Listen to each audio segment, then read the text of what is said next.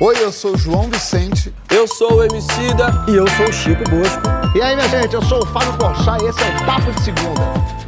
Papo de segunda começando na sua segunda, como já é sagrado. Boa noite, meus clérigos do debate, João Vicente e Francisco Boa. Muito obrigado. A Emicida tá camuflado Nossa, hoje. eles fizeram sincronizado assim, ó. Você viu, eu treinei ele direitinho esse Nossa, tempo muito todo. bonito, achei coreografado. O Emicida tá escondido na parede amarela, todo amarelinho, tá vendo? É, ele tá aqui, ó. Camaleão, quem é o camaleão desse É papo ele, de esse. segunda? Ele é o santo dos queijos perdidos, MC Que está aqui. Olha, eu. Desde semana passada que estamos os quatro juntos, mas quando aconteceu semana passada, eu pensei assim: não vai, não é uma semana sim ou não, MC da nossa. Mas você acabou que dezembrão você teve que se manter aqui presente, né? Eu vim, né, Fábio? Eu vim porque. Falei, vou lá ver como é que é também. Tô sentindo, não vou. Não, e a época de renovar também, né? Ah, então, Tem um pessoal, é, a foice tá rodando forte por aí, então o pessoal tá Ó. começando a se apertar. O pássaro da fome tem sobrevoado a aldeia, entendeu? Não, quando ele viu na notícia que não, é. Antônio Fagundes não tá mais. Ele ligou, ô, Janine, peraí, eu vou pro Rio. É, falou, tira esse apêndice que eu tenho que ir pro Rio. Mas para sacramentar a nossa liturgia, temos aqui o escritor, psicanalista e teólogo Caio Fábio. Seja bem-vindo, Caio. Como está? Tudo bem? Tudo ótimo. Fábio e todos vocês. É um prazer muito grande. Dezembro começou com André Mendonça sendo eleito ministro do STF, o primeiro declaradamente evangélico. Aliás, segundo o presidente Bolsonaro, terrivelmente evangélico. A gente agora debate o que que essa eleição inédita representa e quem são, de fato, os mais de 65 milhões de evangélicos do Brasil, mais de um terço da população.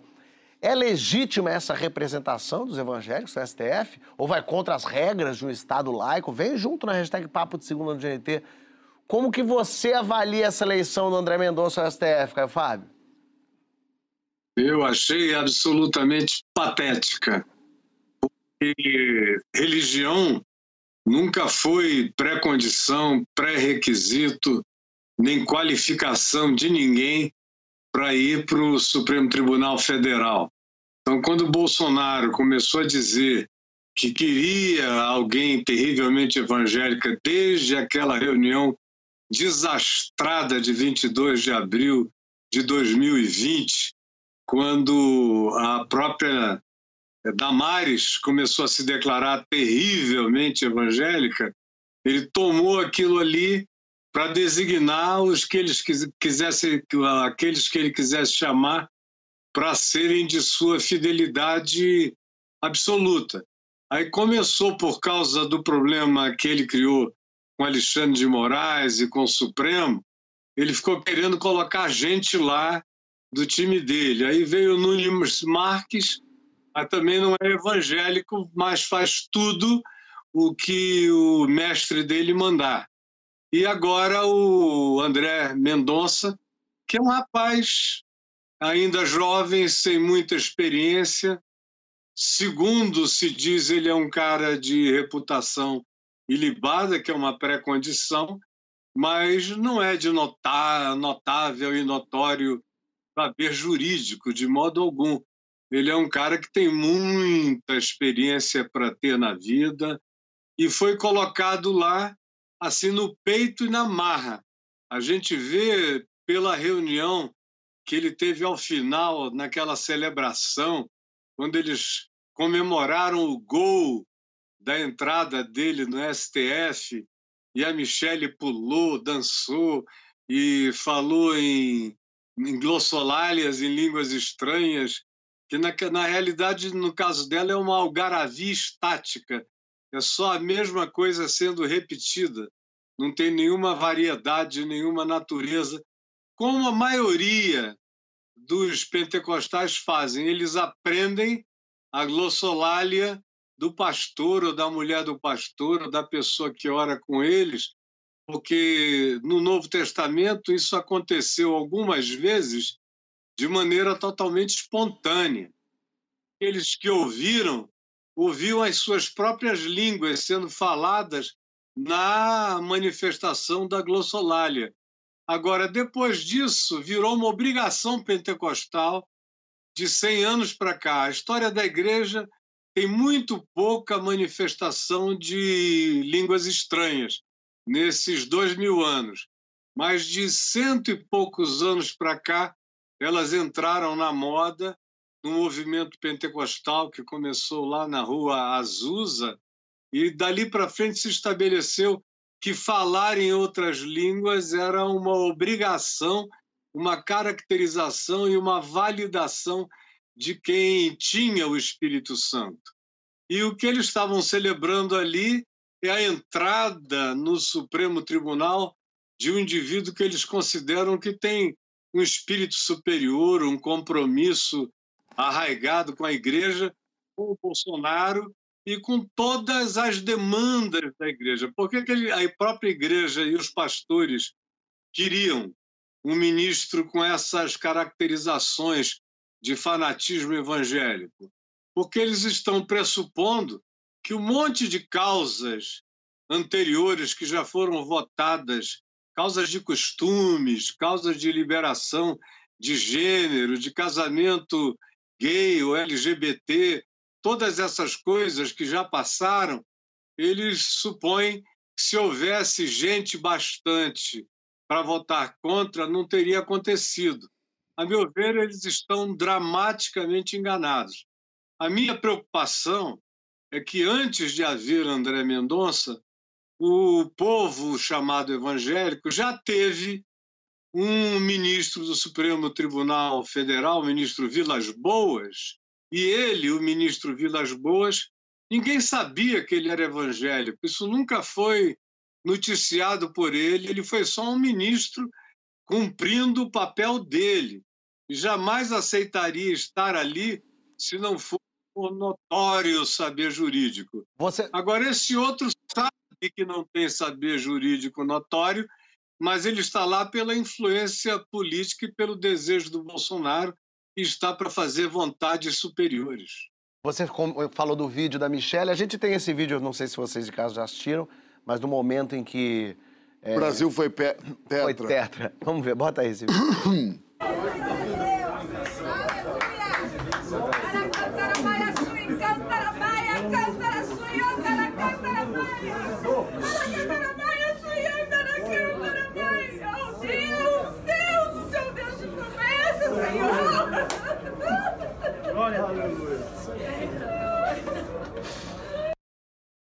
É, eu acho que a questão toda é, como o Caio, Fábio estava falando, é, independente se é evangélico, é católico, é o que quer que seja, o problema não é esse. O problema é entender que isso é uma estratégia, né, João? Não, escolher o cara por ser evangélico é estranhíssimo, né? É, é, não tem problema, como, como o Caio Fábio falou, não tem problema ele ter a religião dele, não é, tem problema ele seguir. Inclusive. Exatamente, não tem problema. É, eu acho que tem uma coisa de. a estratégia de passar boiada, tem a estratégia de fazer as, fazer as pazes, não, é fazer, se aproximar com o povo evangélico, né, que é muita gente. É, mas o, o que, nesse vídeo eu fiquei triste esse vídeo, né, cara? Porque tudo bem, ela é casada com o ah. Bolsonaro, é, é chato, ela, é, ela deve ter é, uma atitude estranha às vezes, né? Tanto é que ela casou-se com o Bolsonaro, mas esse vídeo é um escárnio, né? É, é meio que esfregar na nossa cara que essa negociata, tudo isso vai acontecer, a gente venceu, a parcialidade venceu, então é muito triste ver isso, é muito triste ver o Brasil é, virando um, um, lugar onde é, é existe uma estratégia para se manter no poder, é, existe uma estratégia para conseguir é, é, votos, existe para provar coisas, é, triste. Mas, Francisco, ao mesmo tempo, não é só porque explicitou a coisa de ser um religioso, porque o STF tem lá a cruz em cima do STF. O, Brasil é um Estado laico de verdade ou a nossa Constituição é mais ou menos cristã ali? Essa é uma excelente questão, Fábio, que às vezes gera confusão. Eu começo aqui me juntando ao João para comentar esse, só essa cena. Essa cena eu acho obscena. Hum. Ela, é, ela mostra mais uma vez que o Bolsonaro não consegue respeitar, ele não consegue nem entender determinados princípios elementares. É, de um país que vive numa democracia constitucional, né, que tem separação entre Estado e governo. Ele, ele não consegue entender essas separações. Ele acha que um, um ato dele como presidente, ao nomear alguém para uma instituição republicana, é um ato de governo. Ele acha que o, que o ministro do STF deve estar lá para defender o governo dele.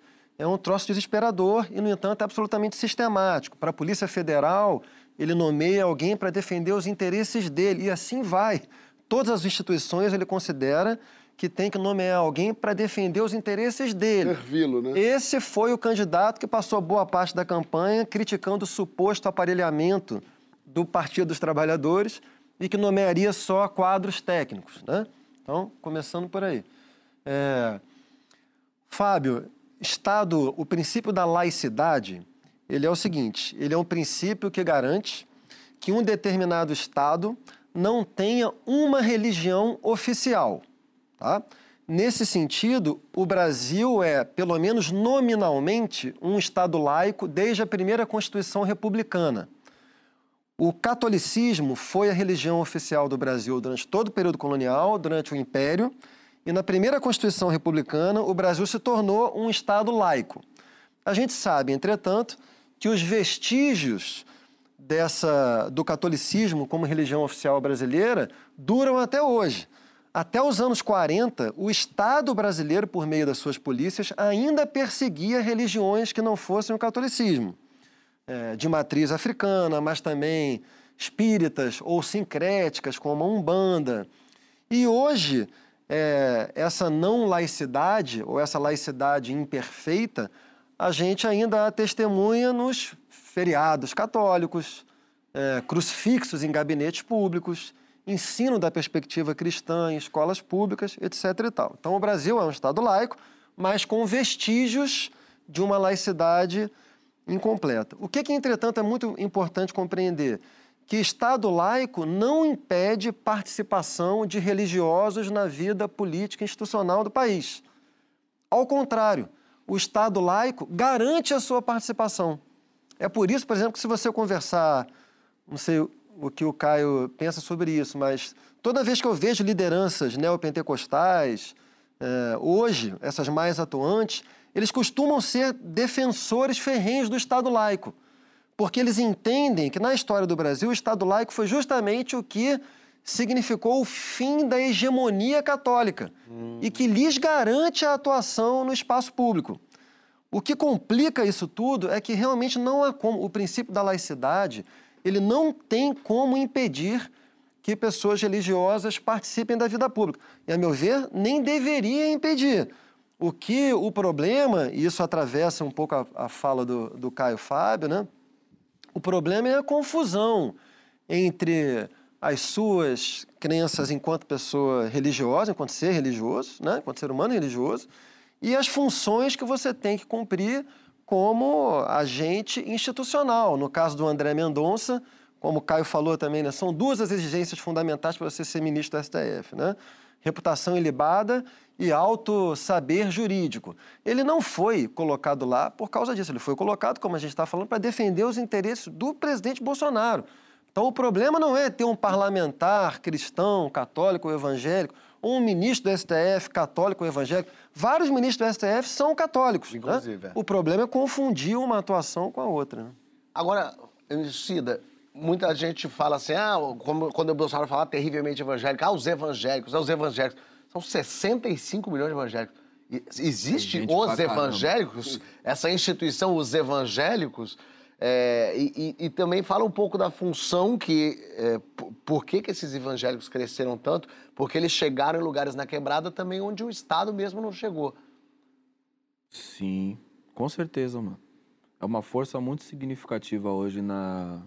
o que a gente pode chamar de as margens do Brasil. Eu sempre faço essa diferenciação porque eu acho que a saúde da nossa discussão vai depender cada vez mais dessa diferenciação ser, ser muito bem demarcada. Existem pessoas que reivindicam o assunto, existem pessoas que é, de fato se preocupam com aquele assunto, sabe?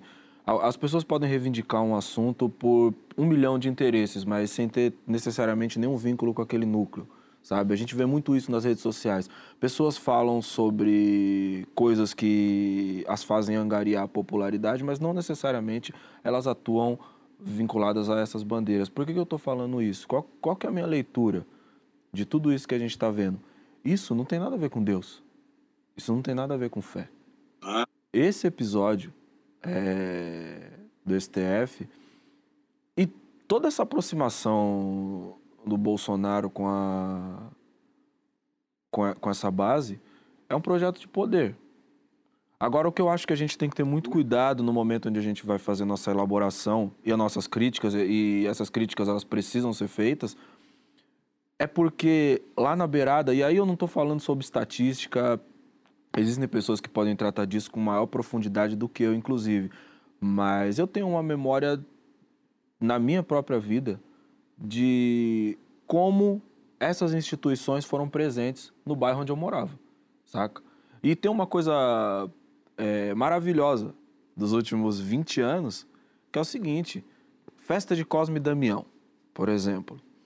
Eu me lembro muito da gente ir à festa de Cosme e Damião e, e frequentar também as pequenas igrejinhas evangélicas que ainda era na garagem, com as cadeirinhas de plástico, saca? Existia uma, uma proximidade maior e isso não representava um, um antagonismo, pelo menos não no lugar onde eu cresci, eu não estou dizendo que esse tipo de conflito inexistia no Brasil. A gente sempre teve uma série de conflitos que a gente não verbalizou no Brasil. Mas estou dizendo que essa busca por poder, essa sanha desesperada pela, pelo poder, ela vai fortalecendo essa perspectiva fundamentalista da coisa. E isso não tem nada a ver, mas não tem nada a ver mesmo com a igrejinha lá do fundão da Zona Norte, tá ligado? Isso, infelizmente, é uma outra coisa. E a gente precisa fazer essa diferenciação porque a gente está falando de pessoas. A gente gosta de sofisticar a discussão quando a gente fala de vários setores. Então, por exemplo, nós que nos identificamos com o campo progressista, a gente gosta de entender as especificidades do campo LGBTQIA+, sabe? A gente quer observar e fazer uma análise a respeito da, das relações étnico-raciais no Brasil, na sofisticação que essa discussão exige. Mas no momento em que a gente vai se referir aos evangélicos, a gente trata como se fosse um bloco monolítico. E isso já não é mais uma realidade, sabe? Então, só eu conheço, sei lá, cara, eu poderia falar de mais de 10 vertentes aqui de pessoas que não sentam na mesma mesa, sabe? Pessoas que não se veem representadas pelas pessoas que, por grande parte do, dos que falam sobre religião, são representantes do mundo evangélico, mas que para essas pessoas que eu conheço não são. Existem pessoas que negam radicalmente, por exemplo, a relação do, do Edir Macedo, do Silas Malafaia, com a verdadeira é, transmissão do evangelho, sabe? Com a relação com o que o sagrado, com a relação com o que a fé significa. Elas tratam disso como o que, na minha perspectiva, é somente um projeto de poder, saca? Que se apropria e se aproveita muito bem dessa necessidade das pessoas de acreditar em algo. E, infelizmente, converte essa força poderosíssima em nome desse tipo de coisa que a gente está assistindo, lamentavelmente, nesse momento no Brasil, saca? Total. A gente vai ouvir agora o Juliano Speyer, que é etnógrafo e autor do livro Povo de Deus: Quem são os evangélicos e por que eles importam. Foi finalista do Prêmio Jabuti desse ano. Bota aí. Eu entendo que para essa grande porção da população brasileira hoje, principalmente pobre, negra, parda, com menos escolaridade, com menos recurso, que se identifica como evangélico, foi simbolicamente importante ver uma pessoa igual a elas é, ocupando esse cargo. O evangélico é plural, é um grupo com muitas diferenças, ele não é um só. Alguns pastores são assalariados, em outras situações é proibido, a igreja não paga. Alguns grupos são profundamente envolvidos com política, outros grupos são expressamente proibidos de, de discutir política. Então, o conhecimento sobre essas, esses grupos ajuda a é, dialogar melhor com, essa, com esse grupo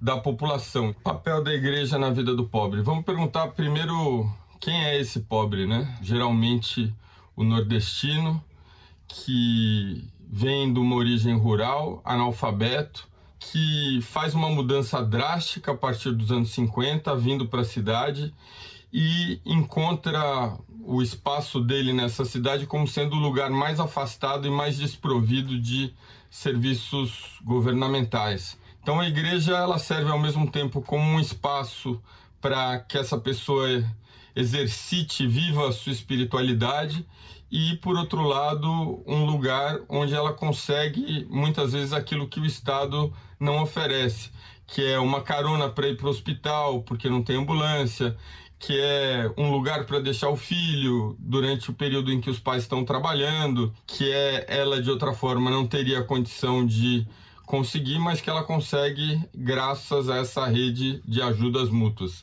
Porque as pessoas têm medo do evangélico? O primeiro ponto desse medo diz respeito a desconhecimento. Um outro motivo para o medo, muito justificado, é, é, a existência de igrejas muito fortes, muito influentes, influentes em termos políticos, em termos econômicos, em termos midiáticos e que é, usam essa influência para levar adiante um projeto político cristão e também para conseguir benefícios que interessam a essas organizações e as pessoas que é, representam essas organizações.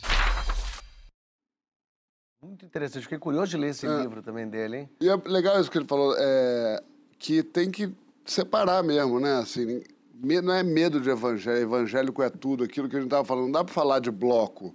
Não dá para falar de eles são um bando de. A gente tem medo de um projeto de poder.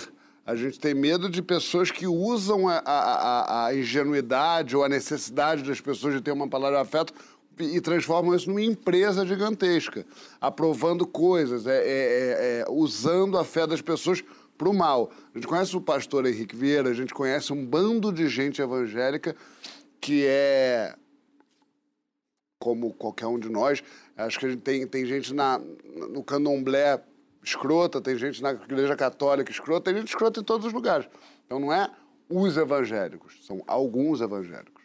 Agora, Caio Fábio, é, falando em projeto de poder, e é isso que no fim das contas dá um certo receio, mas o que seria a bancada da Bíblia ideal, assim? Por, pelo que lutaria a bancada da Bíblia ideal na sua concepção?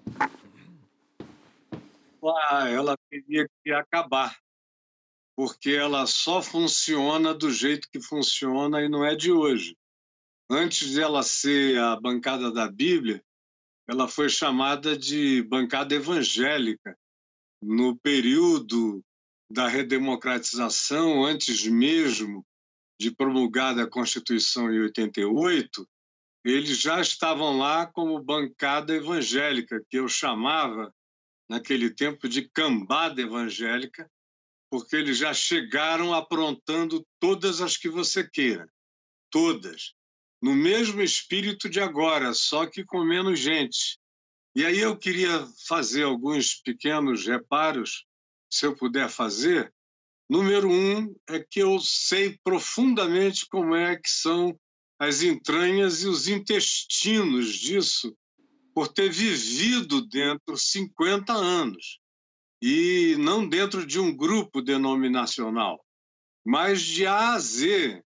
Ah, eu ia de luteranos episcopais e anglicanos a neopentecostais.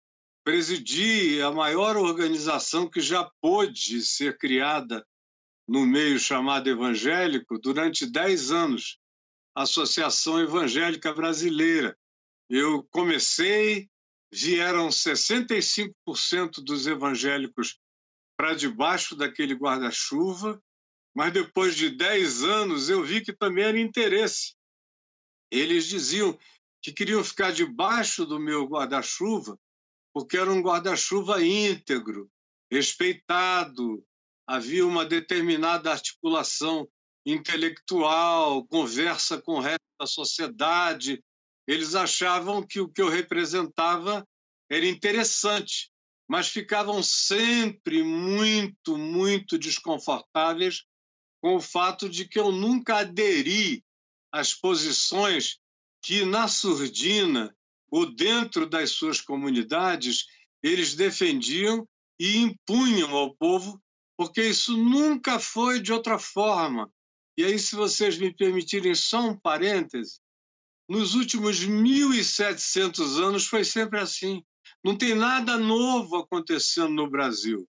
A chamada Igreja de Cristo foi uma igreja limpa e de manifestações simples, de culto sincero, até o quarto século. Quando o imperador Constantino, é, sob a influência de um escriba cristão chamado Lactâncio, falou que ele estava perdendo o império, porque o império estava todo esfacelado, e que o único poder aglutinador que existia no Império Romano era de gente simples, gente pobre, gente escrava, mas cuja capilarização tinha se estendido por todo o império.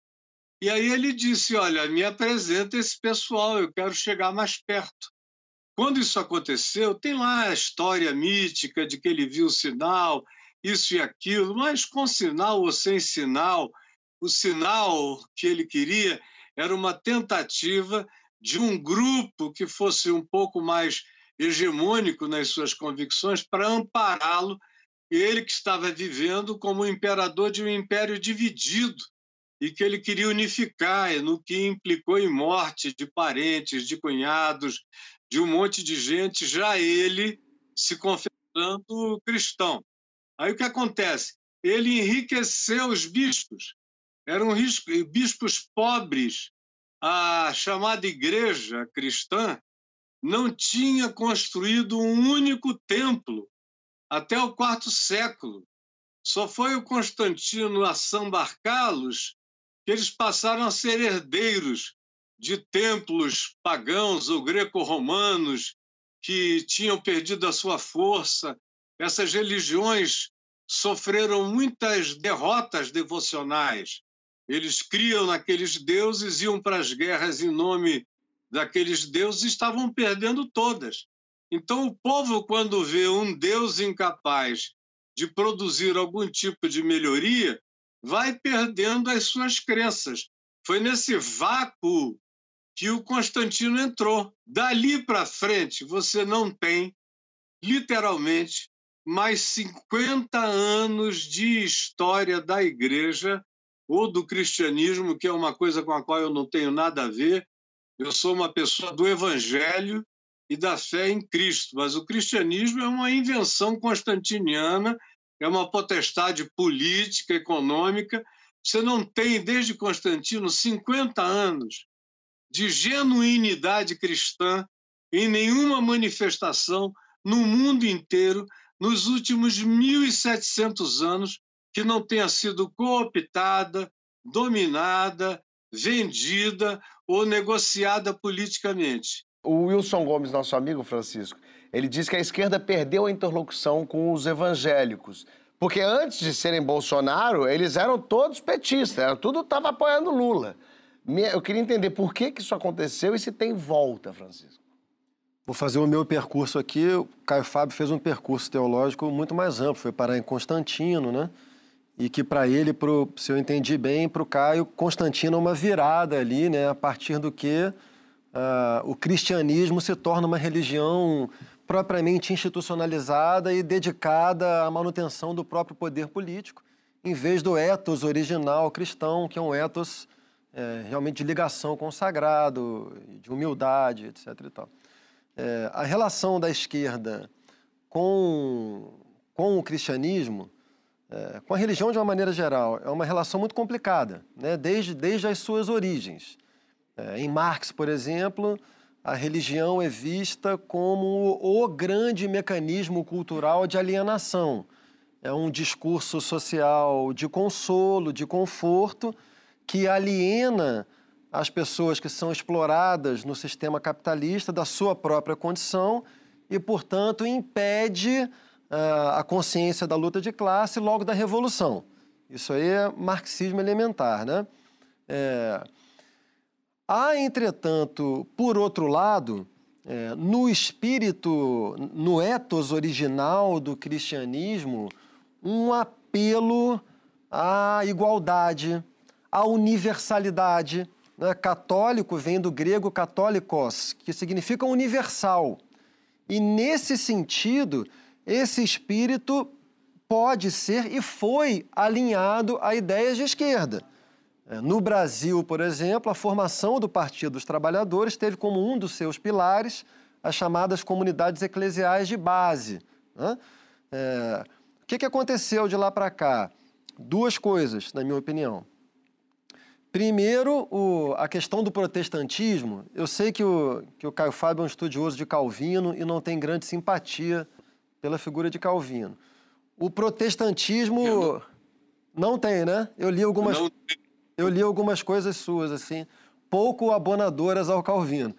O, o protestantismo, sobretudo calvinista, ele tem uma, uma ética do esforço individual que liga, associa isso à graça divina. A graça divina já não é mais um dom universal, é supostamente associado ao mérito individual.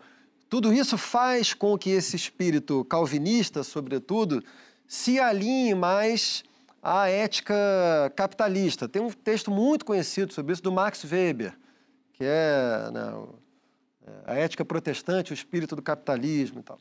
Então, de um lado, essa ascensão enorme do protestantismo no Brasil é, é, um, é uma dificuldade para a ética da esquerda, da, da horizontalidade, da igualdade, da universalidade. Tá? Esse é um lado.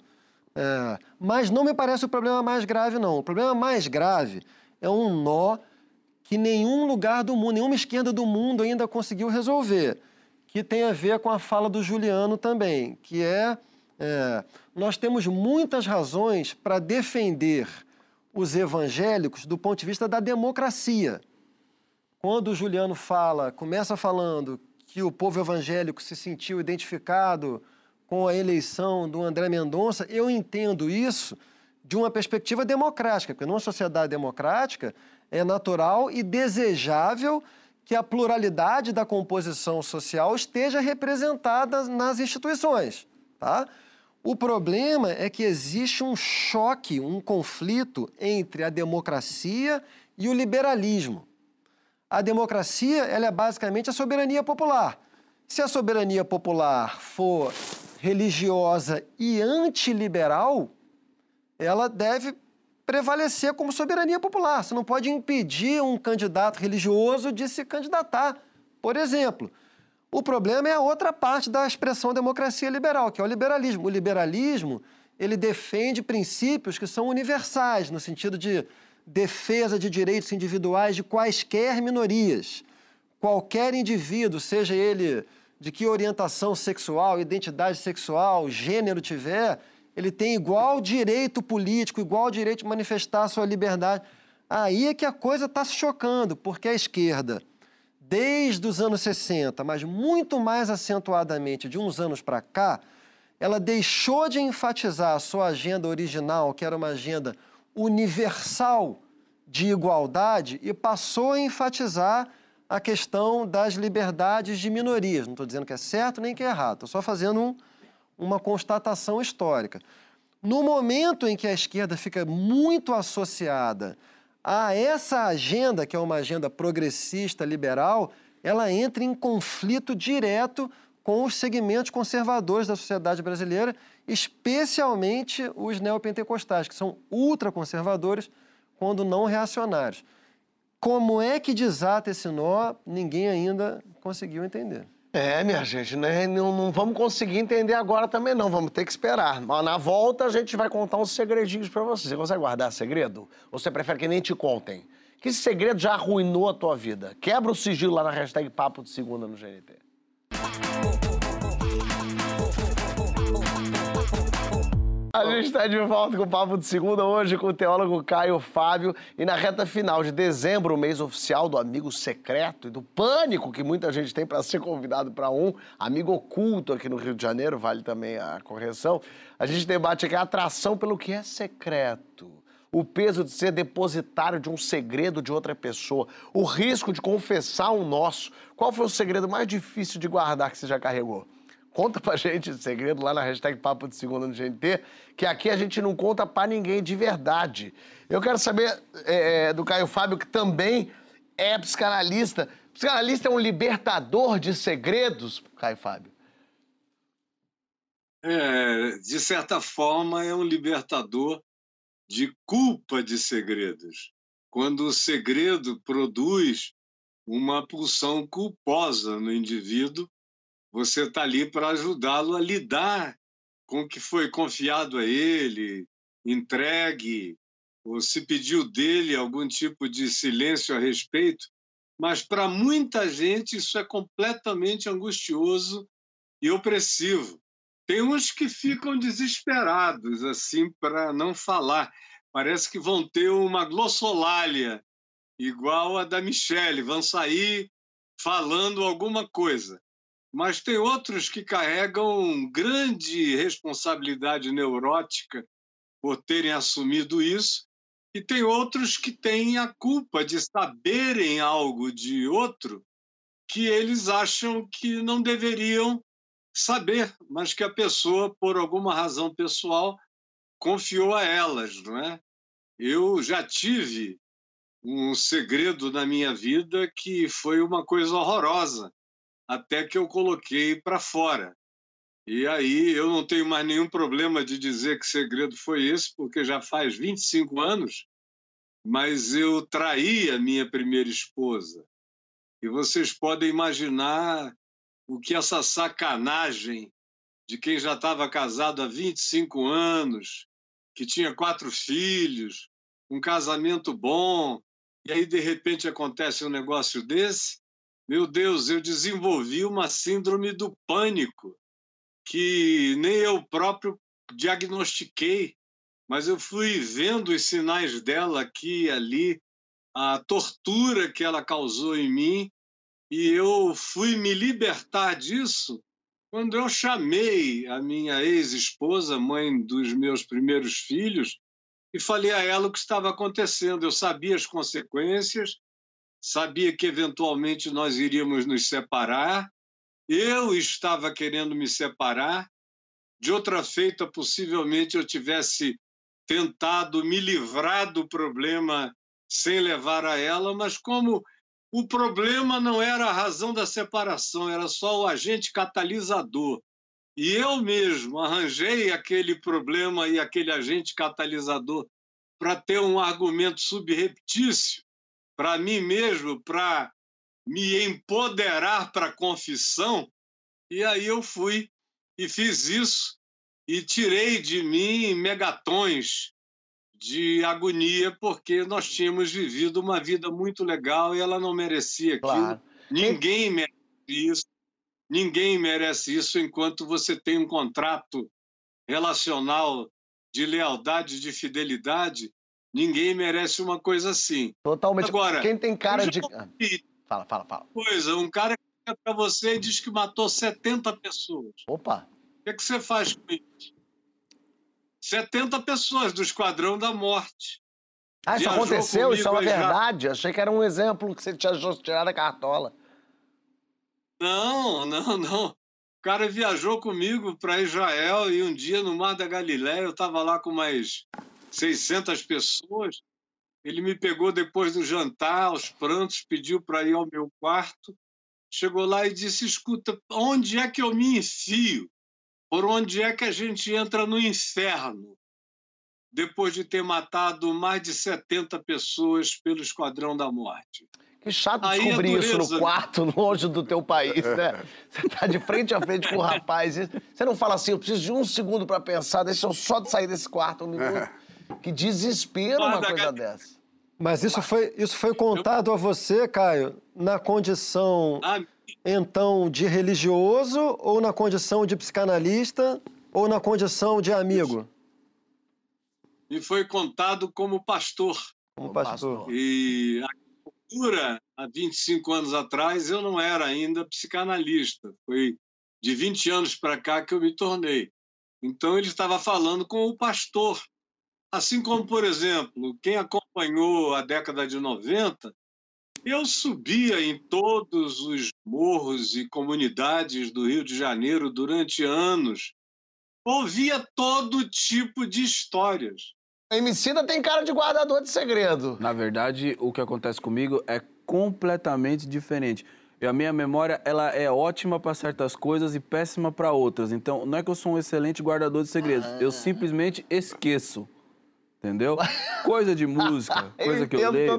Eu guardo muito bem. Agora as pessoas gostam de me contar segredo porque eu viro as costas e eu já era o que mesmo que o João queria que eu guardasse? O famoso corta fofoca. Agora... Eu não sei nem como é que você tá amigo do João. Assim. Agora, assim, o problema é o seguinte... Não, ele lembra o que é importante, ele lembra. Ele, quando é, o segredo começa boa, a cair no esquecimento, assim, eu fico num outro medo que vai nascendo dentro de mim, que é o seguinte... E se eu esquecer que isso aí era um segredo? Isso, é o meu maior pavor. Isso me assusta mais o do Fábio que se eu conta. sei, eu não sei guardar um segredo. Pra mim. Mas talvez eu não saiba tanto que... É, era um segredo, eu entendeu? Sou, eu, eu, a Nathalie às vezes aí fala assim, então, com um segredo pra te contar. Eu falo, não quero saber. Ela você fala, mas eu quero isso comigo, contar. eu te contei um segredo e você falou assim, ih, menino, você viu que fulano, não sei o que. Eu falei, eu vi, eu te contei e pedi pra você não contar pra ninguém. É, eu não me lembro o que é segredo. Eu prefiro que não me conte. Eu Nossa, não tenho nenhuma vou, curiosidade de vou saber. Vou te falar um negócio, parça. Na pandemia, eu virei um fofoqueiro, mano. Ih, tá é, mesmo, é. é mesmo, eu sento ali na cozinha, fico perguntando pra Maria, e me fulano? e, e eu era a pessoa que as pessoas diziam, o Leandro só assuntos edificantes. Fulano eu tô nessa no, edificação fulano, no agora, caso, Chico. são seres humanos ou é o alface, a é, couve? É, também tem isso. É, só Não, agora envolvendo né, humanos. Antes eu falava das plantas mesmo, mas agora eu envolvendo seres humanos, entendeu? Eu falei, fulano, agora eu vejo uma fofoquinha, eu já encosto aqui, ó. O Leandro, ele fica puxando Isso aí, fofoca. que é, né? Ele, ma ele manda áudio. Fala, Ei, fulano, hein, João, como é que tá acontecendo lá? Eu vou ter que entrar na terapia por causa disso. Eu virei essa pessoa aí que fica mandando áudio pra João Vicente pra falar você viu o post de não sei quem, hein? Ô, Francisco, tem segredo que é saudável ter? Porque tem, eu já vi muita gente falar assim, não, minha relação com a minha mulher, com o meu marido, não há segredos entre nós. Isso é, é, não é saudável ter algum tipo de segredo? Meu irmão, eu não me arrependo de nada que fiz na vida. É. Desculpa, eu, eu, eu tenho vontade de dizer que sim, mas um pouco intimidado pelo depoimento do Caio Fábio, que se sentiu é, sob o fardo do segredo de ter cometido uma infidelidade depois de 25 anos de casamento o que, na minha perspectiva de vida, e agora eu me danei, deveria ser considerado uma espécie de carência, um prazo de. Meu amigo, se você ficou 25 prescreve anos. Prescreve assassinato. Hã? Assassinato prescreve. Assassinato. Teu homicídio cai, não vai cair o negócio dele. Vai falar que se trair, faz Pô. cinco anos atrás prescreveu. O Caio, Caio quer defender. Não foi 25 anos antes.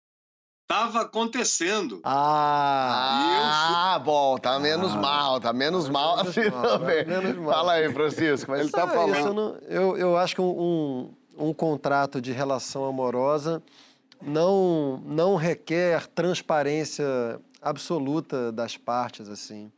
Pela boa razão de que é preciso fazer um cálculo, eu acho, assim. Às vezes tem verdades é, transparências excessivas que geram mais malefícios do que benefícios. Então, acho que uma boa relação saudável, as pessoas vão fazendo esse cálculo todo o tempo, assim. Joãozito. Como é que fala? Tu gosta do segredo, né? Eu amo. Pra mim, a vida, a vida é só sobre isso, cara. Eu fico... Vamos, Chico. Vamos indo agora. tá na mão o João fica plantando, ele joga às vezes a rede, que nem um pescador, quatro da manhã na Baía de Guanabara. Às vezes ele só pergunta, e aí, o que, é que tem aí de novo? Eu amo informação. Tem, quer me matar e é, falar assim, é, você faz muito. É. é. Depois daqui preciso te contar uma coisa. Acabou minha vida. Fico o que, que é, como é que não é, o que, que vai ser, quem tá pegando quem, quem morreu.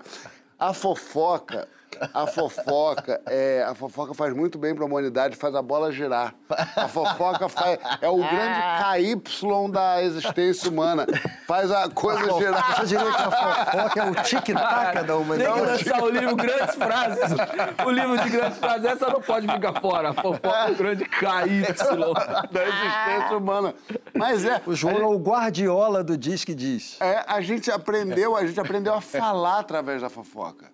Já falei isso aqui no programa. Antes era é, urubu. Aí, de repente, virou, tu viu que o urubu tá andando por essa região. As pessoas foram evoluindo através da fofoca. A comunicação começou, começou a Na verdade, começou com dois macacos, um querendo falar com o outro assim, tu viu a Daisy? É. Tá pegando o macaco da Cláudia! E ela não... Ela vai um, um, a outra é um, um, que Antes ela... era só assim, um, antes era... Que era Daisy e Cláudia. É. Mas não falava o que que tava acontecendo Aí ela pegando é. o macaco da então, Daisy. É, então é isso. Agora, tem pessoas... Minha, minha mãe e Fábio fazem muito isso. Contam a fofoca, é, é dez minutos depois, uma semana depois, falam, João, e fulano que não sei o que? Eu falo, ô oh, mamãe, eu te pedi tanto para não contar. Ela, é, fica, fica naquela saiba aí, Fábio Isso na padre rezar a missa, mano? É uma questão, é uma questão, na verdade, de você se sentir... É uma questão de carência, você precisa participar de tudo que está acontecendo no mundo, mas tem uma coisa também que fofoca dá poder, né? Isso a gente tem um amigo, agora. a gente tem um amigo, por exemplo, que ele joga com o poder da fofoca. Então ele pega. Ele sabe de alguma coisa. Ele sabe de alguma coisa, mesmo que ele não saiba. E, e muita ele coisa. Faz aquele ar de que Faz o ar de que sabe. Faz o ar de que sabe, faz o ar de que come. Ele também, sendo amigo nosso, faz muito isso. Fala assim: pegou fulano, ele fala. Esse amigo, Falou, eu sei quem é esse amigo? Sabe, claro que sabe. Todo mundo sabe. Ah, mas que é coisa mais gostosa do que a pessoa vir contar pra você um negócio que você já sabe aqui? Você... Hum. É, e você ainda complementa. Eu sou o que complemento. Falo, você não sabe que fulano tá pegando ciclano? É. Eu falei, tá pegando ciclano e tá grávida de ciclano. Aí que Menino, mas o pai não é ele, não. Agora, o Francisco, o Francisco, o Francisco durante teve um caso que a gente estava acompanhando, que a gente, na época a gente ia para São Paulo ainda. Bicho, como ele jogou com isso? Eu torturei. Ele me torturava. Ele eu tava falava... com vontade de torturar o João fazia tanto tempo. Ele só metia, metia aqui, ele falava assim, Rolou coisa nova lá. É. Pelo amor de Deus. o que é? Aí ele, calma, João, depois do programa a gente conversa, a gente vai de carro junto pra cá. Aí ficava com o telefone com a Ana Alice enquanto a gente tava indo de carro, não dava tempo de conversar, eu grudava ele no, coisa. Ele falava, calma, vou pedir um hambúrguer. Me, me, me infernizou essa vida. Eu, eu, eu, eu tenho esse problema com o segredo. Não só eu não quero saber, não me interessa, não tenho interesse eu falo as coisas todas também, até coisa que é combinada, como se acontece comigo com a Natália, eu conto aqui, conto no que história é essa. Os meus amigos de, de infância, adolescência, morrem de medo. Todo programa eles não assistem com, com as mulheres deles, com família, porque eles falam, sempre revelam alguma coisa. Boa medida. Não, era, tava eu e o Vendramini, a gente tava numa bebedeira louca, a gente tinha uns 15. Ele, como é que você fala isso? eu tinha dito pro meu pai, então todos eles são apavoradíssimos comigo, porque eu revelo tudo de todo mundo com tranquilidade. Com Vai tomar um processo um dia, eu já te falei. Hoje eu falei no camarim que eu vou te processar um dia. Você vai tomar processo, né? Vamos seguir, vamos seguir que a gente vai falar de mais coisa aqui. A gente vai falar o quê, hein? A gente vai debater família. Quero saber se família é obrigação. Você já teve que aturar parente morando na tua casa, abusando da tua boa vontade de ajudar? Manda lá na hashtag Papo de Segunda no GNT. João, esse bloco vai ser bom, hein? Vai família. Ser... Vai ser chato. Coisa, aí tem Acha coisa. que a gente vai se expor aqui? Vai contar um segredo? Acho que vai ser chato. Vai ser chato pra Leandro, vai ser Não. chato pra mim, vai ser chato pra você. Vai estragar o Natal, fim de ano. Fim de ano, fim falar de, família. Mas olha, antes... antes... Acho que aquele 15 mil que você inteirou pra vender mim. Mas eu quero falar aqui, abusar da sabedoria do nosso supla. Pra responder dúvidas importantíssimas. É o Papito de eu Segunda. Adoro. Come on, kids! Come on!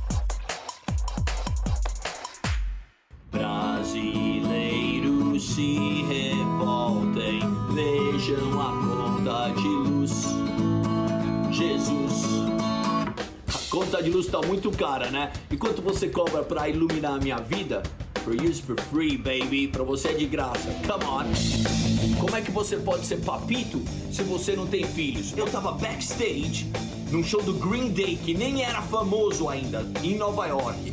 E aí tava o Billy Joe e eu falei assim pra ele, Ei papito! E ele me olhou assim e falou, What the hell that you just called me, man? O que, que você me chamou, mano? Eu falei, é, tipo papito, tipo dude, sabe? Tipo cara, ou lá na Bahia, ô oh, meu rei. Aí que veio o papito, eu falei, nossa, mano, se o cara ficou bolado, o Billy Joe ficou bolado do Green Day com a expressão papito, eu vou sair falando papito pra tudo que é lugar. E é assim que surgiu o tal do papito. Papito! O que, que eu quero ser quando crescer? Eu mesmo, Champions. Why you wanna be someone else? que você quer ser outra pessoa. Just be yourself, seja você mesmo.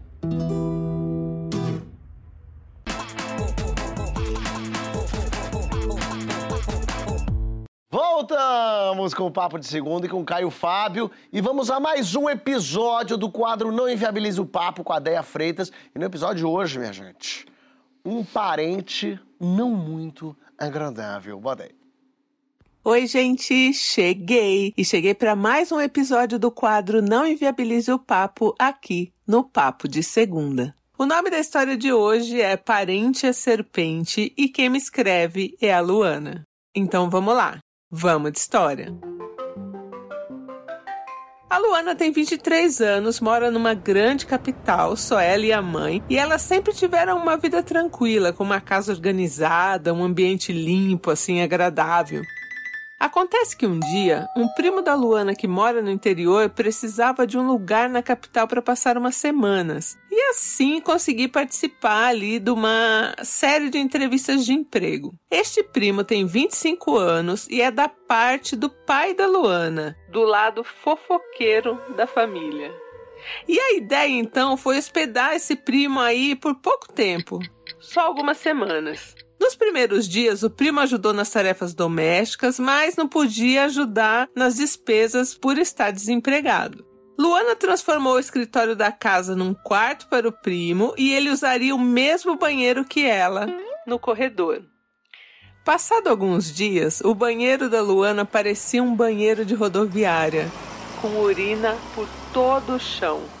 O primo também não dava descarga nunca. E o sabonete do box parecia uma capivara de tanto pelo dele. O cara não limpa nem abre a janela do escritório, que agora é o seu quarto, então o quarto tá todo com cheiro de comida podre, porque ele estoca as coisas e umidade. E para disfarçar o fedor, ele comprou umas bolinhas de naftalina e espalhou pelo quarto. Depois de meses, o primo conseguiu um emprego na cidade, mas agora ele não pensa em sair da casa delas. Faz até planos para reforma. Ele não ajuda mais nas tarefas de casa, come que nem um leão parrudo, não ajuda nas despesas, é imundo e fofoqueiro conta tudo da vida das duas para a família do pai da Luana. Luana e a mãe não sabem como resolver essa situação sem magoar o cara ou causar uma treta aí na família. Meninos, eu queria saber de vocês. Parente hospedado na casa da gente tem prazo de validade? Existe uma maneira de sair dessa situação sem causar treta na família ou o caminho é falar a real pro leão parrudo e mandar o cara embora? A história completa da Luana você ouve no podcast do Papo de Segunda.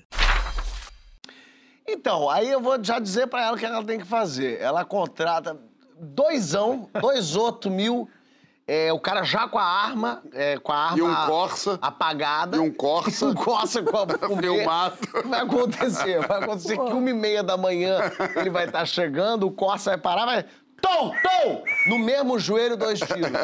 Que é pra pegar o cara. E quando ele cair no chão com dor, sai de casa!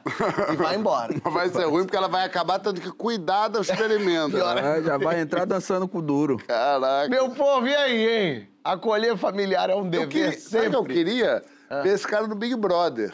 Ia ser legal, né? Botar é ele no meio ah, Entendeu? Liga pro Boninho. Botar ele tipo como uma prova de resistência. Tu joga esse cara lá Liga dentro. aí até a final. É. Só pra ninguém perder. É. Eu quero saber é, se dá pra dizer não pra quem é sangue do seu sangue. Fala lá na hashtag Papo de Segundo no GT. Caio Fábio, a Bíblia mandou honrar pai e mãe, mas ela não mandou honrar primo, cunhado, tio, essas coisas todas, né? A gente tem que dar, uma, às vezes, uns empurrãozinhos pra pessoa ir se embora, né? Até pai e mãe, o conceito de honrar pai e mãe na Bíblia é muito diferente de tolerar qualquer coisa de pai e de mãe. Aquele pai que é o antipai, a mãe que é a anti-mãe, ou são abusivos, oportunistas e que criam filhos para montarem, sentarem, transformarem no jegue do futuro deles. Isso não é honrar pai e mãe, aceitar essas categorias, esses critérios.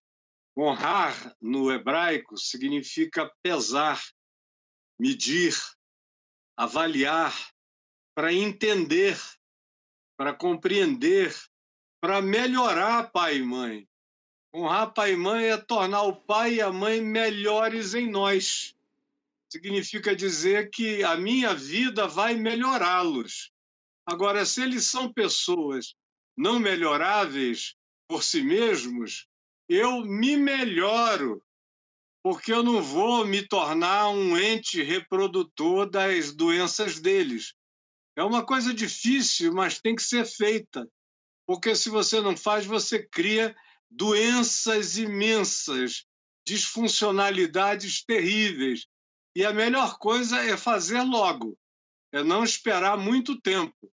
Quando você vê que alguém chegou nesse espírito do oportunismo, você tem que chegar uma hora e ela não pode demorar tanto e dizer: olha, agora você vai procurar a sua própria solução, porque de fato, como já se disse aqui duas ou três vezes hoje no intervalo, família não é ONG.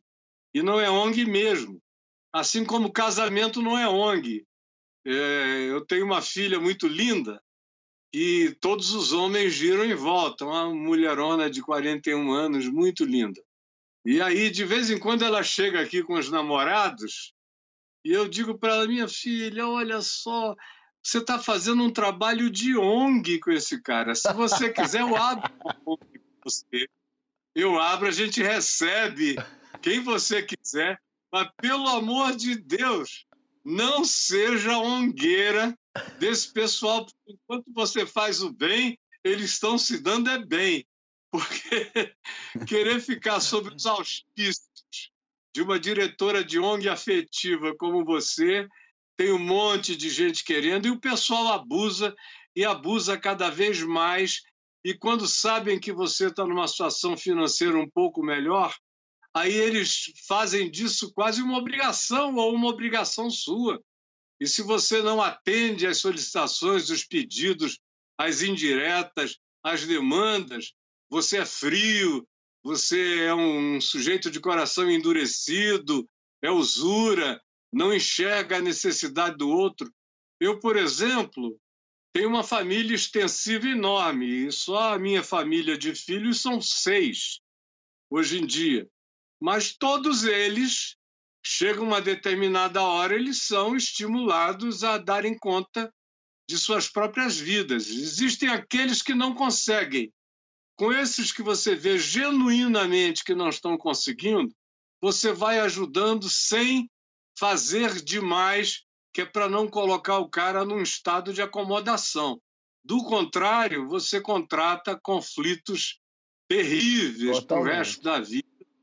É, terríveis, e é bom ter um, um prazo, ter um limite, porque ninguém casa com parente. Ele é teu parente para ser apenas teu parente, para ser alguém que faz parte de uma família extensiva. Mesmo na família nuclear, se você quiser ter filhos que sejam autônomos, fortes, saudáveis, resolutos na sua própria decisão e autocompreensão, coragem de a luta, de se defenderem, de produzirem, você tem que ir deixando ir. Eu só queria concluir dizendo que meu pai, ele era um cara assim de uma generosidade larga, meu avô também, e eu acabei herdando muito disso, só que eu aprendi no curso das duas gerações como é que eu tinha que fazer. E eu tenho uma irmã mais nova que ele fazia absolutamente tudo por ela e ela foi ficando mal acostumada. E eu dizia, pai, deixa ela ir, por favor, você fica prendendo a menina.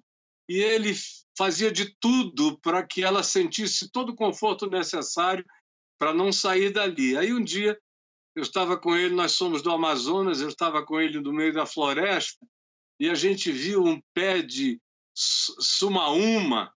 Sumaúma é uma árvore imensa da floresta amazônica, praticamente do tamanho de uma grande castanheira, com copa larga e uma coisa interessante é que aonde tem uma samaumeira, nada cresce, nenhum filho de samaúma cresce.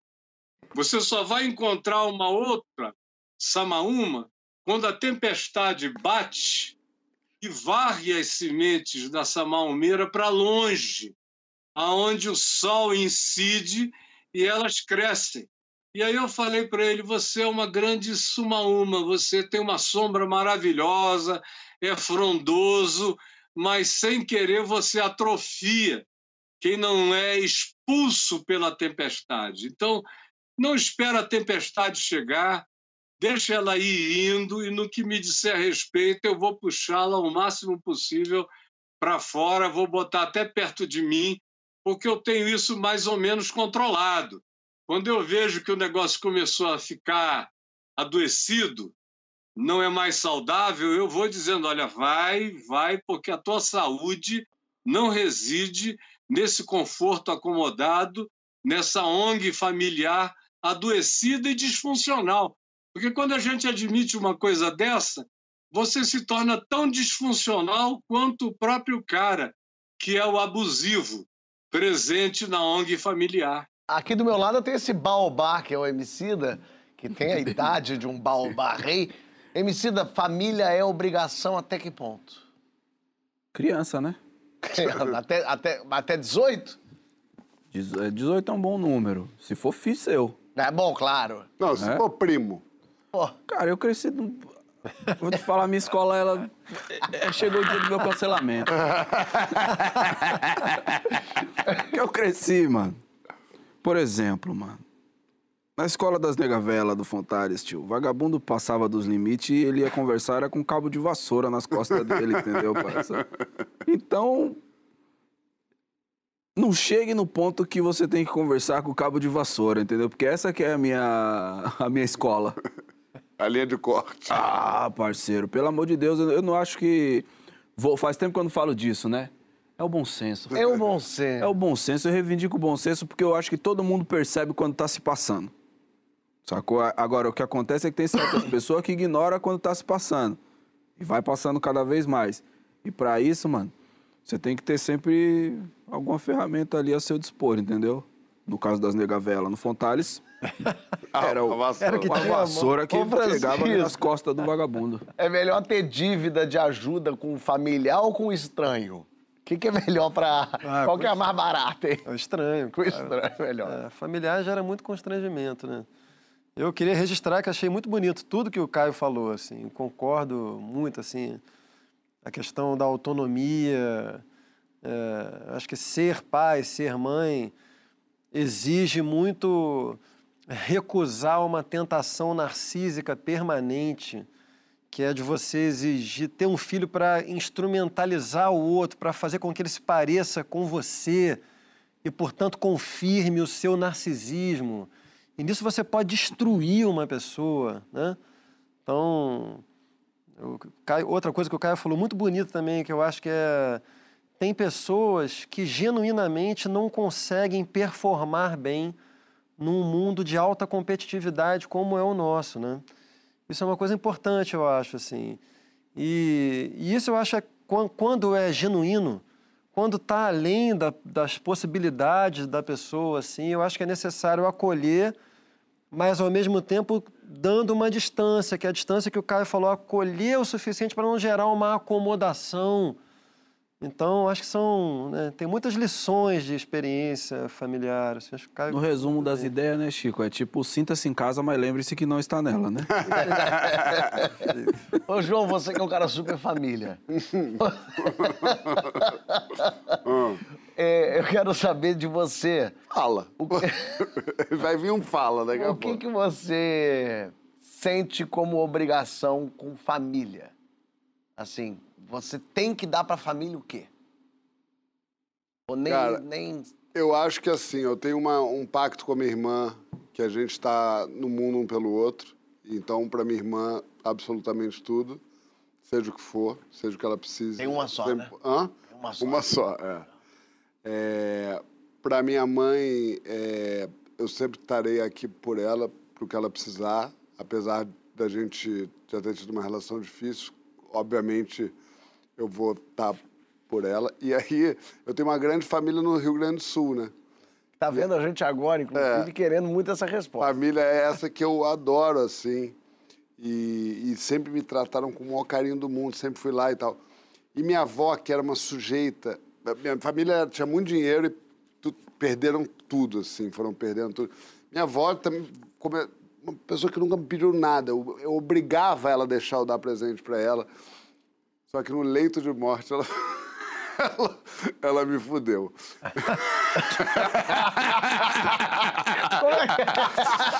Ai, foi horrível. Deu uma casa tava... pro seu primo André? Não, ela falou, ela tava pra morrer, me ligaram, falaram, João, tem que vir. Eu fui correndo, sim. Cheguei, ela tava no leito de morte, ela falou, João, preciso falar com você. Ali eu já vi que a minha vida tava indo por água abaixo. Aí ela falou, meu filho, nunca deixa um filho meu passar necessidade. São quantos? São sete. São Parideira ela, né? é, não, mas é, é, brincadeira, assim. Todos trabalham, então tem, tem, suas vidas e tal, mas, mas eu sei que a qualquer momento. Sete é foda. É, mas eu já fui o, o, inquilino maldito, cara. Eu lembro quando eu voltei de Nova York, voltei direto pra casa da minha tia, aliás. Beijo pra minha tia Lila, que maravilhosa. Que minha tia, e minha tia é uma pessoa super regrada, que a casa dela começa às oito e meia da manhã vai até tal hora, ela almoça, ela, ela tem regra. E na casa dela, ela bota a regra que quiser. Eu toquei o puteiro naquela casa. Eu fiz loucura. De forma literal até mesmo. ela falava, João, dia de semana tem que chegar às 10. Eu não chegava, ela ficava brava, não sei o quê. Comia as coisas que não podia comer, ela trancava a dispensa, eu arrumava um jeito de entrar na dispensa. Era um, eu transformei a vida dela num inferno. Um dia ela me expôs, eu cheguei, a porta estava trocada, a fechadura. E eu agradeço a ela, porque me deu um senso de limite, assim, mais amplo, porque eu não tinha realmente, assim. E ela foi. E, e, e, e é o que eu sempre digo aqui. E parece um pouco o que o Francisco falou, assim. É, dá vontade, imagino eu, quando você tem um filho, ver aquele bichinho. Dá vontade de dar tudo para aquele bichinho. Ou mesmo que seja um sobrinho que você ame muito, como minha tia me ama. Você trocar a fechadura numa situação limite é, é, uma, é uma forma de carinho muito grande, porque você está ali fazendo contra tudo o que é do que seria automático para você, que é acolher aquela pessoa que você ama, que é dar afeto, falar, tudo bem, só essa vez pode. Quando você bota limite, como ela fez comigo, aí sim você faz uma diferença na vida da pessoa e não transforma aquela pessoa num inconveniente perpétuo, né? É, mas é muito difícil coordenar isso tudo, assim, é, muito porque pai e mãe às vezes não conseguem. Eu lembro minha irmã, minha irmã hoje, mãe de meu afilhado, uma pessoa ótima e tal, ela era intratável, ela era impossível. Teve um período da vida dela que era, ela era desagradável. As pessoas não queriam, porque ela estava sempre muito agressiva, muito. E não tinha como conversar com ela. Todo mundo queria ajudá-la, mas quando a pessoa não quer ser ajudada, não adianta. Você pode falar, olha, eu, vamos, vamos num psicólogo, ela não quer. Não dá. Eu comecei, eu e minha mãe, a erros do psicólogo por ela. Uma coisa meio louca, assim, até uma hora que eu falei, Alice, eu não consigo mais. Assim, Estou aqui para o que você precisar, mas enquanto você não quiser mudar, eu não tenho mais o que fazer. Eu vou lá para o meu quartinho, vou ficar na minha casinha. E o dia que você quiser falar sobre, conversar, estou aqui. Mas se você não quiser mudar, não tem o que fazer. E falei para os meus pais, falei, vocês não, não dá para ficar passando a mão, porque ela não, ela tem que, ai, mas é perigoso. Eu falei, mas às vezes ela vai ter que se machucar, hum. porque senão não vai mudar. É, e, e, tem isso, eu sou uma pessoa super família, eu gosto de estar junto, eu me reúno com gente. Eu lembro dessa história, um dia me ligou alguém, domingo à tarde, assim, Fábio, tá onde? Eu falei, tô no aniversário da minha tia. Falei, que chato. Eu falei, não, fui eu que organizei. fui eu que fiz aqui, porque eu gosto de organizar. Vou viajar agora com a família toda. Vamos em 12. João convidei, não quis ir, né, João? Mas, mas estranho, né? Não é ir. esquisito. O Fábio, outro dia eu liguei pra ele e falei assim, Fábio tá onde? Ele falou, um show de stand-up na Tijuca com a minha avó. Eu falei, realmente eu desisto. Porque isso é uma coisa que eu acho que ele acho que ele acredita em Deus no final, ele quer procurar um lugar no céu. Porque é uma loucura as peripécias que ele faz. Levou, foi dormir. Fábio foi viajar agora para negócio, uma viagem lá, ele dividiu o quarto com a mãe dele. É, mas não entendi isso, lógico. Mas pra quê? Ué? Esse nível de intimidade. O nome disso aí é mão de vaca. Mão de... Mas não é. Esse é o problema. É, é uma... Ele tem uma, uma culpa cristã qualquer que faz não ele. Não é porque eu gosto de família. Eu mas gosto... eu também gosto, mas cada um na sua casa. Então, mas eu não durmo com a minha mãe todo ouvido. dia. Fazia, aliás, muito tempo que eu não dormia com a minha mãe. Foi ótimo.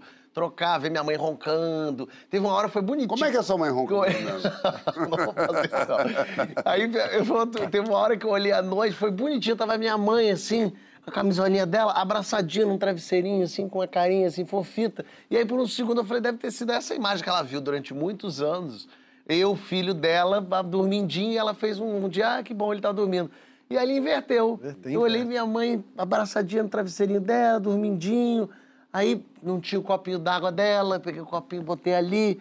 Pra... É, é, isso, no fim das contas, é um. É, ninguém solta a mão de ninguém, vamos cuidar todo mundo. Que reviravolta, ele terminou imenso o é, bloco. É, terminou imenso. terminou imenso. É. Papolidos e papoluxos, papolares. Acabou, vocês acreditam ah, acabou? Foi tão ah. divertido. Caio Fábio, você já é família pra gente. Quando quiser vir, fica aqui. A gente faz um puxadinho, tu dorme aqui com a gente. Pode vir. Bom, é um prazer e vai ser.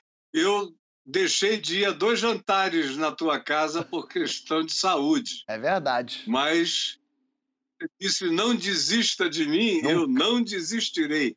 Estarei com você aí, meu amigo querido. Obrigadíssimo, um grande e foi beijo. Um, prazer. um abraço, Caio. Valeu. São queridos. Todo nosso, Caio. Todo no coração. Muito obrigado, gente. Muito bom, muito bom. Francisco Italy. Tá acabando o ano, tá né? acabando o ano, não é assim, acabou o programa. Tá, tá chegando é. num ponto que não há mais volta para 21. Mas, e, mas o, que história é essa? Porchat para também? Deixa eu te falar. Toda semana, segunda, terça, quarta, que você pode ver. Pode ver onde? Aqui no GNT. E também não porque não passar o podcast. Você pode ver nas reprises. E podcast do Papo Segunda também. No canal do YouTube do. Cidola! Quer mandar um beijo pra alguém, Cidola? É, tô ah, sentindo falta. Vocês, é, pelo, pelo que vocês falaram, assim, eu tava tentando me segurar, mas Quem agora... é tua família hoje? Fecha, vem aqui. Vem aqui. Quem é tua família hoje? Oi, senhora. Pediu pra Boa fechar, noite. abriu, gente. Tudo bem? Espero que a senhora esteja bem saudável, vacinada, já chegando naquela terceira dose, sabe? A gente está acabando daqui a pouco essa temporada de 2021 do Papo de Segunda, mas eu estou muito feliz de estar de volta no Brasil, falando diretamente com você, entrando na sua casa. A gente pede licença para se despedir nesse momento. Segunda que vem a gente está de volta. Um beijo no seu coração, tá? Beijo, minha gente! Semana que vem tamo de volta. Eu tô com...